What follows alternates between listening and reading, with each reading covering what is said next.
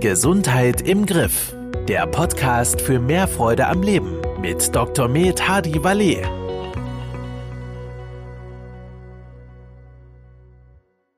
Herzlich willkommen zur Podcast Folge Nummer 5. Mein Name ist Manuel Kiefer und gegenüber von mir sitzt unser Gesundheitsexperte und Fachmann für den Podcast Dr. Hadi Valet. Ich grüße Sie. Hallo Herr Kiefer, grüß Sie.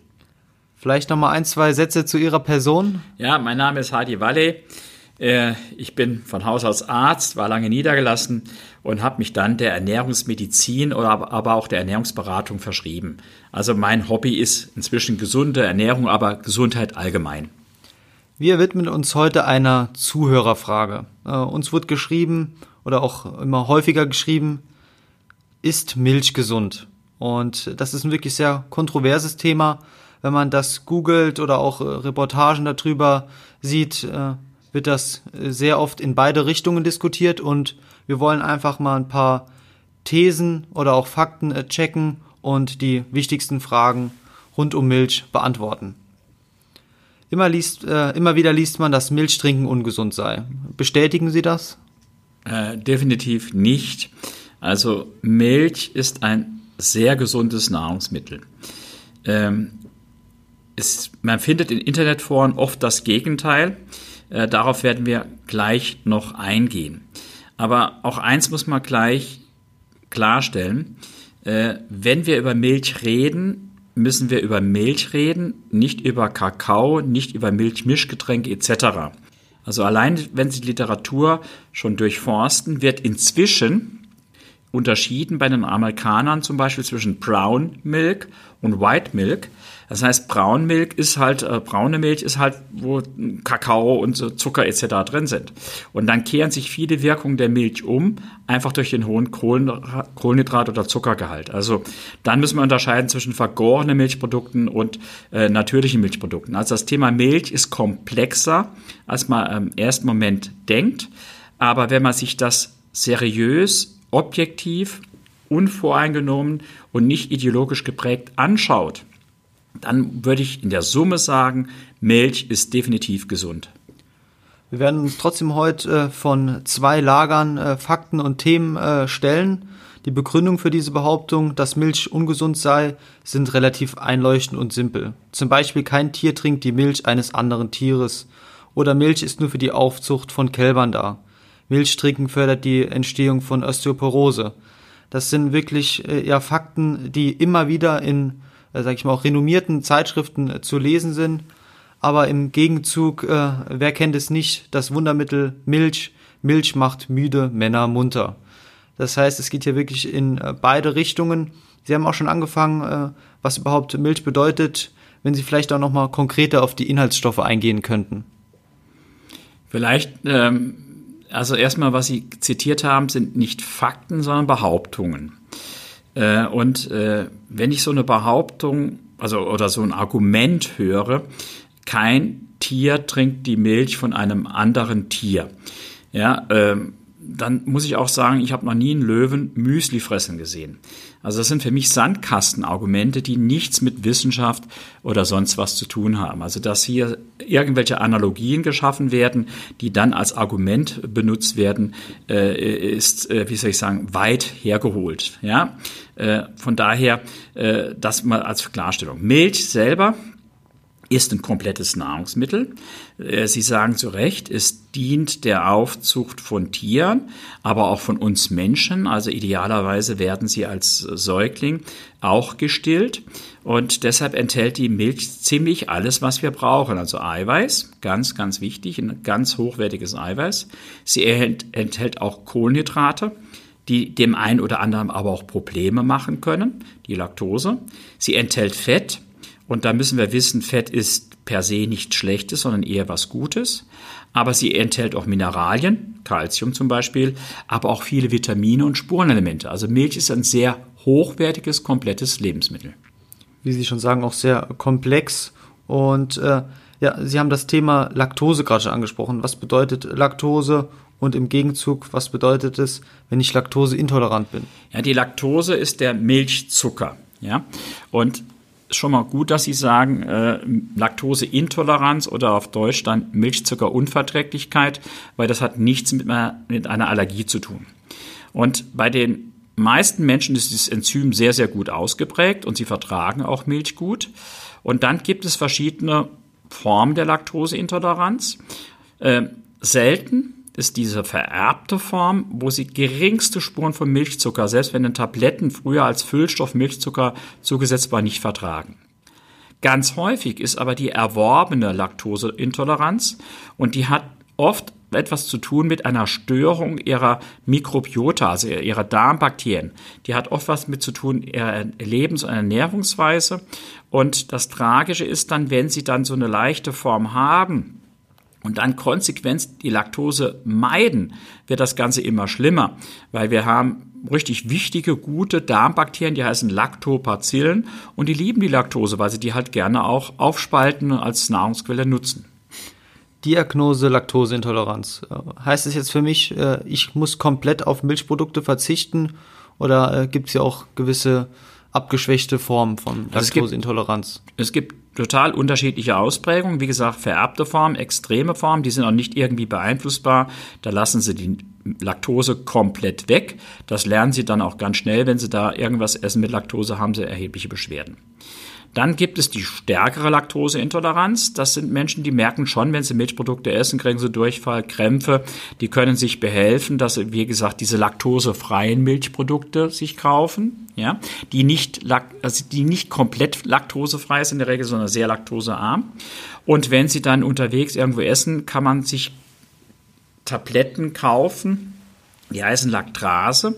Das kommt daher, weil das Enzym, was normalerweise den Milchzucker aufspaltet, der Milchzucker ist ja ein Zweifachzucker, besteht aus Glucose und Galaktose, also aus Traubenzucker und sogenannten Schleimzucker.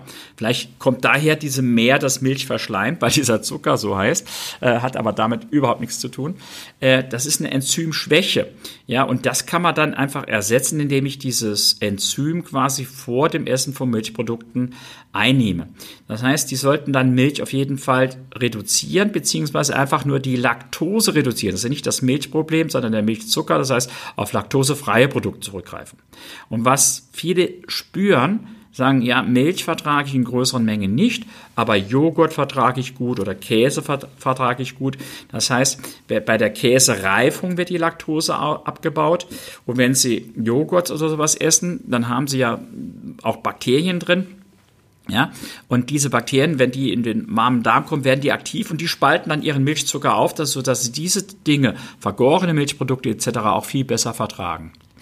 Der Lebensmitteleinzelhandel hat sich ja auch äh, an das Thema Laktoseintoleranz oder laktosefreie Produkte äh, verändert. Äh, wie, inwiefern können Sie sich so den Wandel der Zeit äh, auch nochmal Revue passieren lassen? Wann kamen so laktosefreie Produkte auf den Markt? Also gefühlt, ich kann es nicht exakt sagen, so seit 10, 15 Jahren wird das immer mehr ein Thema. Ähm, man kann ja auch fragen, warum war das früher kein Thema? Äh, obwohl die Leute ja früher mehr Milch getrunken haben. Der Milchkonsum geht ja eher zurück. Äh, und früher war auf jedem Bauernhof etc. Äh, das Thema Milch eigentlich als ein Grundnahrungsmittel. Und ich habe es eben schon angedeutet, das hat was, etwas damit zu tun, dass unsere Darmbakterien, unsere Mikrobiota nicht mehr ideal zusammengesetzt ist, dass wir unser Immunsystem durch ich sag mal, steriles Aufwachsen nicht mehr trainieren. Es hat aber auch damit zu tun, dass wir schlecht essen, viele Weißmehlprodukte essen. Es hat damit zu tun, dass ungezielt Antibiotika eingesetzt werden. Also das heißt, das Hauptproblem liegt eigentlich eher im Darm und der Milchzucker, nochmal nicht die Milch, weil laktosefreie Milch ist immer noch eine gute Milch, ja. Äh, der Milchzucker wird dann erst zum Problem. Also es ist nicht die Ursache, sondern es ist eigentlich eine Folge unseres ungesunden Lebensstils, dass diese Laktoseintoleranz immer mehr zunimmt. Das heißt, wir sprechen hier über ein Wundermittelmilch. Kann man das so sagen? Ach, mit Wundermittel bin ich sehr, sehr vorsichtig. Äh, man muss das schon sehr individuell sehen. Es gibt Menschen zum Beispiel, die dürfen überhaupt keine Milch zu sich nehmen, weil sie so eine Galaktosämie haben. Ich habe vorhin gesagt, der Milchzucker wird ja aufgespalten in, Lacto, äh, in Glucose und Galaktose. Die lassen die Milch weg. Es gibt Menschen, die haben wirklich die schwerste Laktoseintoleranz, äh, die sollten das auch meiden. Äh, aber das heißt ja nicht, dass es dann für die anderen schlecht ist. Also wenn es gibt Menschen, die haben eine Erdnussallergie, aber ich kann Erdnüsse essen. Ja, das heißt also, man sollte nicht meinen, eine laktosefreie Ernährung wäre primär eine gesündere Ernährung. Ich würde eher sagen, für den Darm ist das auf Dauer wahrscheinlich, wenn sie keine Laktoseintoleranz haben, der Grund, warum sie dann eine entwickeln. Ja, also man sollte da nicht so pauschal urteilen. Also Milch ist ein klasse Lebensmittel, aber Wunder verbringt sie auch nicht. Jetzt mal abgesehen von der Laktosefrage, was halten Sie von fettarmer Milch oder allgemein von fettarmen Milchprodukten? Also als in den 70er Jahren in den USA diese Low-Fat-Welle in war, hat sich in der Folge das Gewicht nach oben entwickelt. Ja?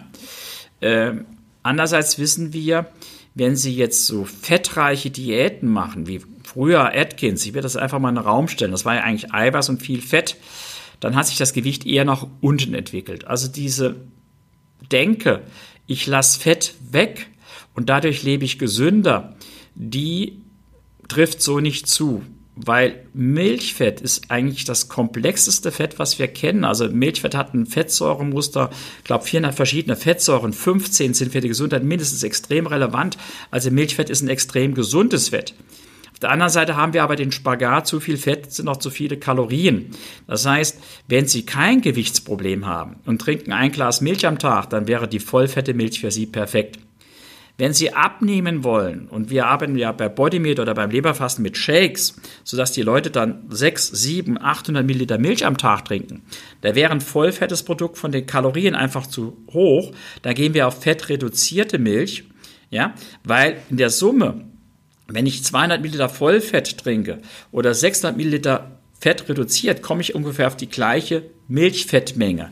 Und da sagen wir heute, ein, zwei Gläser Milch am Tag, also 200, 300 Milliliter, sind eigentlich gesundheitsfördernd. Auch das Fett, das darin enthalten ist. Sie haben gerade eben äh, schon gesagt, der Pro-Kopf-Konsum von Milch geht zurück.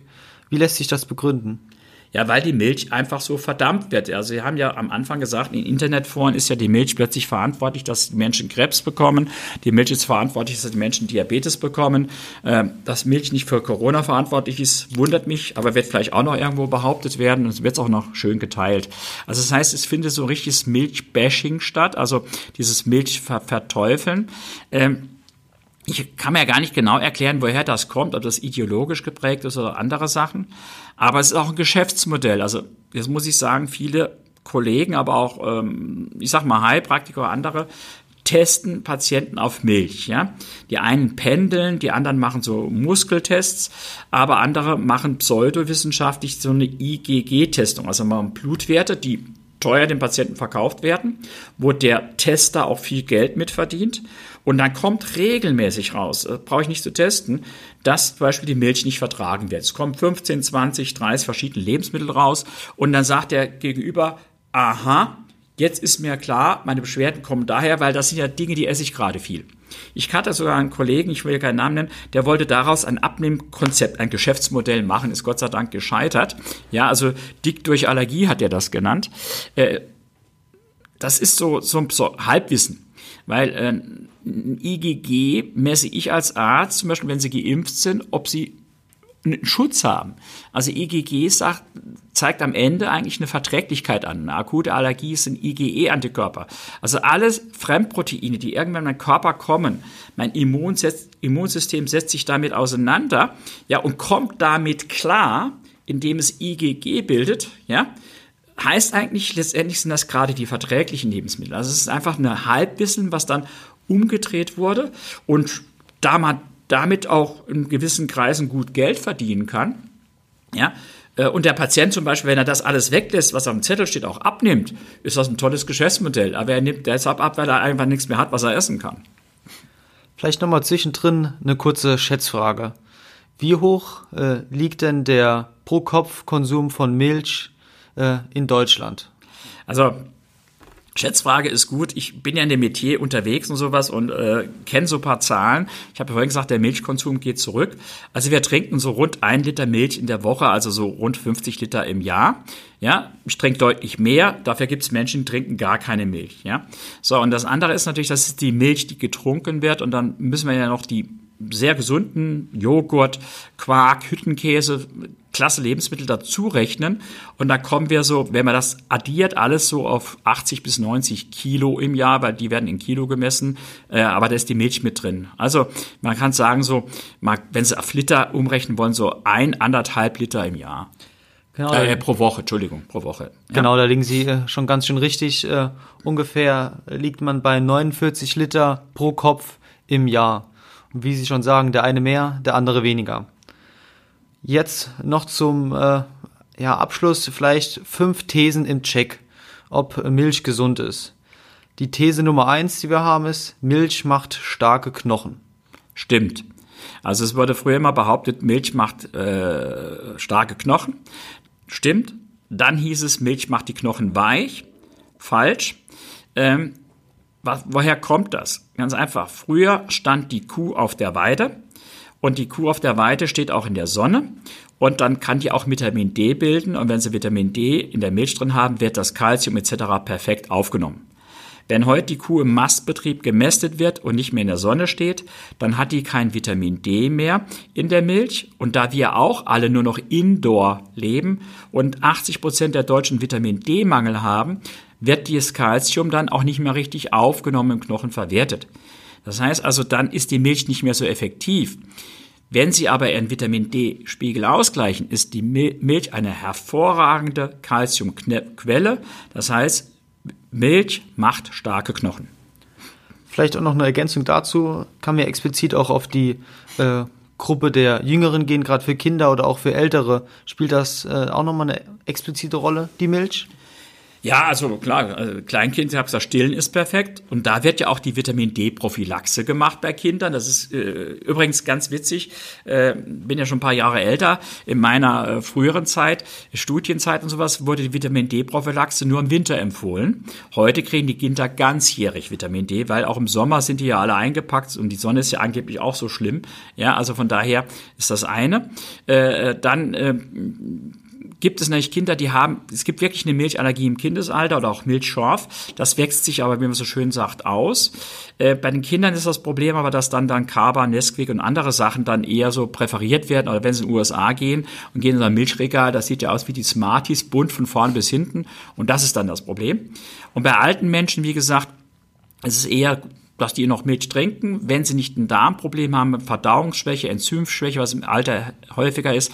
Aber beim, ich sage jeder, also ich bin ein riesen Fan von Vitamin D-Einnahme, nicht nur damit die Milch besser wirkt und das Kalzium eingebaut wird, Vitamin D, aber bitte täglich genommen, nicht einmal die Woche und nicht wie im Fernsehreklame gemacht wird mit 1000 Einheiten da in der Apotheke. Das ist ein Witz.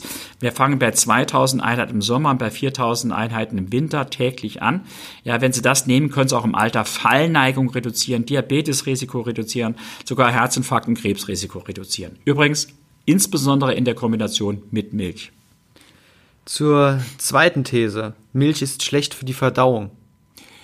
Also ich habe gesagt, wenn Sie Milchzucker nicht vertragen, also diese Laktoseintoleranz, diese Unverträglichkeit haben, dann kriegen Sie Winde, Blähungen und Durchfall.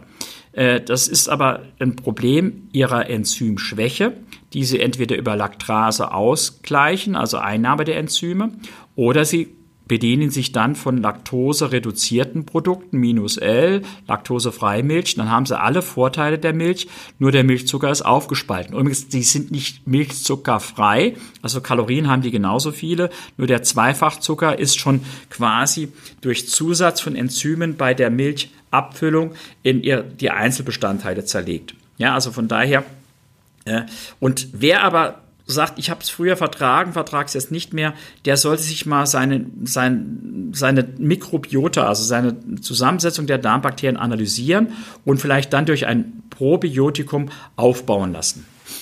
Zur dritten These. Milch macht Entzündungen. Ähm, ich habe vorhin, glaube ich, mal gesagt, Milch hat ein super Milch, äh, super Fettsäurespektrum. Und Milch hat insbesondere kurzkettige und mittelkettige Fette, Triglyceride. Und die wirken antientzündlich. Das ist auch mit ein Grund, warum man sagt, dass äh, nicht mal, warum man sagt, sondern dass in Studien nachgewiesen ist, dass Milchkonsum vor Diabetes schützt. Ja, also ich kann dich damit nicht verhindern, aber äh, es hat einen gewissen Schutzeffekt. Übrigens auch vor Krebs, also Brustkrebs, bei, bei Frauen Darmkrebs, ist die Datenlage ziemlich eindeutig, dass Milch hier präventiv wirkt. Eine ideale Überleitung zur vierten These. Macht Milch Krebs? Ja, das wurde oft behauptet, weil die, die, die, die Denke da hinten, hinten dran ist, Milch enthält äh, oder äh, ja enthält Wachstumsfaktoren, weil es Milch ist ja dazu da, damit sie aufbauen, ja äh, Kinder, Kälber heranwachsen. Äh, das kann man sich auch super zu Nutzen machen. Zum Beispiel nur eine Zahl. Jetzt ich komme gleich noch auf den Krebs. Es gibt eine ganz tolle Studie. Die hat also Probanden gesagt, trinkt jetzt, also esst ganz normal, bla bla bla. Und der eine trinkt jeden Tag ein Liter Cola und der eine andere trinkt, der andere Gruppe trank dann ein Liter Vollmilch. Also kalorisch war das gleich. Also es waren sogar ein paar Kalorien mehr durch die Milch. Und beide Gruppen haben dann auch 1,3 Kilo, glaube ich. Also beide Gruppen haben gleich zugenommen. So, Milch macht dick. Jetzt hat man aber mal nachgeguckt über ein MRT, also eine Kernspintomographie, also ganz genau geguckt. Und was ist in der Cola-Gruppe passiert? Die wurden speckig, fetter. Und was ist in der Milchgruppe passiert? Fett wurde geringer, Leber wurde entfettet und Muskel wurden aufgebaut. Ja, so. Das heißt, Milch hat Effekte und das erklären wir heute durch ähm, Aminosäuresequenzen, sogenannte Peptide, die im Körper Stoffwechselprozesse steuern. Und diese Stoffwechselprozesse, ja, die scheinen auch Krebs eher zu verhindern. Also äh, Brustkrebs bei der Frau, gerade bei Vollmilchprodukten sind die Daten super. Darmkrebs, Eindeutig, ja. Also ganz viele Krebsarten. Die einzige Krebsart, muss ich auch sagen, wo die Bücher noch nicht geschlossen sind, wo es auch heißt, Milch könnte das fördern, ist der Prostatakrebs. Ja, also da würde ich jetzt meine Hand nicht ins Feuer legen. Ob da Milch neutral ist oder vielleicht doch ein bisschen das Ganze fördert, das wissen wir noch nicht ganz genau. Aber man kann fast sagen, alle anderen Krebsarten ist äh, Milch krebspräventiv. Und noch abschließend die äh, letzte These jeder vierte Mensch ist laktoseintolerant. Also früher hat man gesagt, 10% der europäischen Bevölkerung, die Asiaten haben ja da einen Gendefekt, äh, ist laktoseintolerant. Diese Zahl würde ich nach oben korrigieren.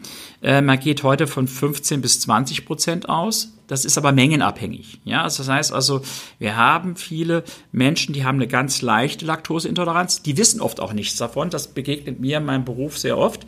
Sie sagen, ja, ich vertrage Milch, aber ich esse nicht so gerne, aber Joghurt und sowas ist okay. Und wenn die dann so ein Konzept machen wie Leberfasten oder Bodymate-Programm, wo ja man kann das auch mit anderen Sachen machen, aber primär machen die es oft, dass sie die Shakes in Milch anrühren und dann auf 700 Milliliter oder sogar ein Liter am Tag kommen, dann kriegen die Probleme. Also das heißt, die Laktoseintoleranz ist wohl häufiger und ich habe ja auch, als man bisher gedacht hat, und sie nimmt zu.